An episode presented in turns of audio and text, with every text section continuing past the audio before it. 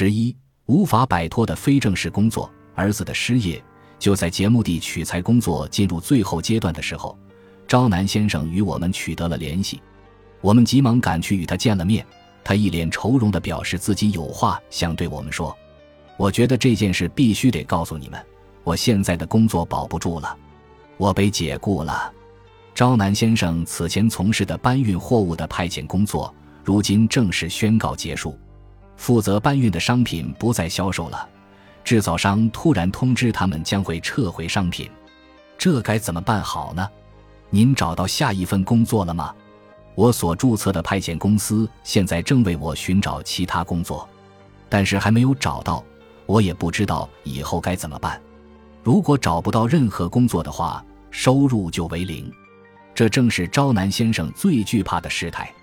此前对于公司给出的想要作为正式员工聘用的口头承诺。招南先生满怀期待，但这一切都在一瞬间化为幻影。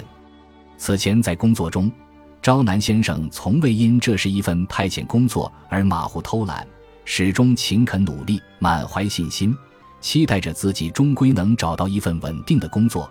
如今落到这步田地，对他该是多大的打击！我们询问招南先生，能否在其离职前去他工作的地方取材，他爽快地同意了。约定取材的那天早上，我们拜访了招南先生工作的公司。该公司主要负责处理食品货物。只见空旷的仓库中有若干辆叉车，正有条不紊地行驶着。招南先生正驾驶着其中一辆，他熟练地操作着，将货物堆放到卡车上。一辆卡车放满后，立刻会有别的卡车驶来，招南先生便重复着之前的操作。这样的工作会一直持续到夜间，午休的时候，招南先生终于从叉车上走了下来。一早开始就很忙啊，虽然很忙，但毕竟是为了生计。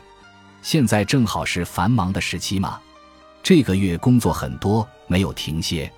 据悉，招南先生目前的这份工作，从接手当时就已知仅有两个多月的时间。招南先生未表现出一丝沮丧。而是以“这就是生活呀”这一般的话语安慰着自己。这份工作结束后，您将来有什么打算呢？目前而言，我也只能依靠派遣公司继续给我介绍下一份工作了。我闲暇时也会阅览招聘广告，但是年龄还是受到限制了。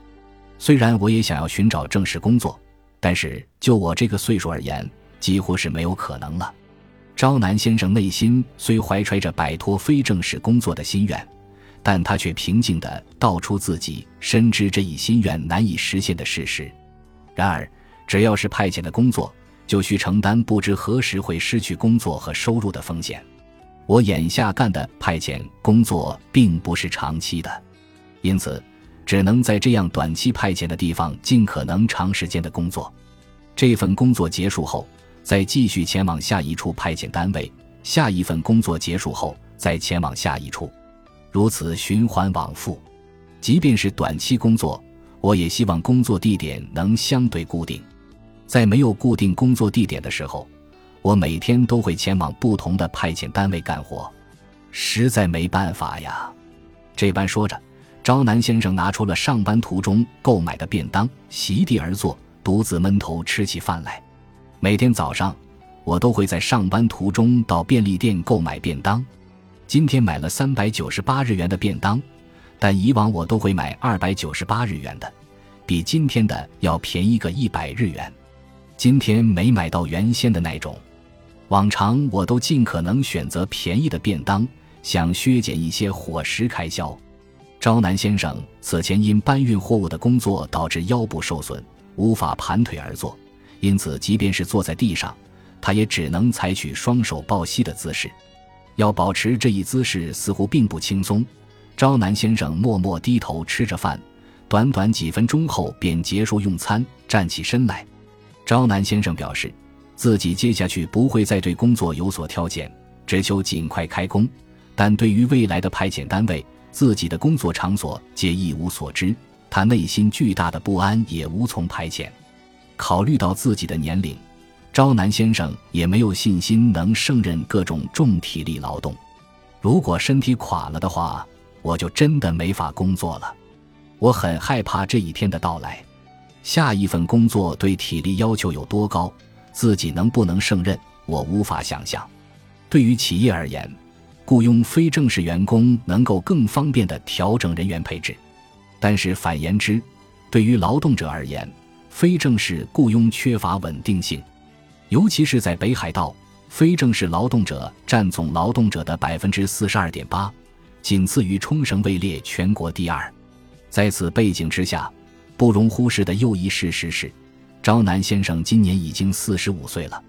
虽然他也想依靠自身努力找到工作，但因年龄不符合许多招聘的要求，在求职的道路上时常碰壁。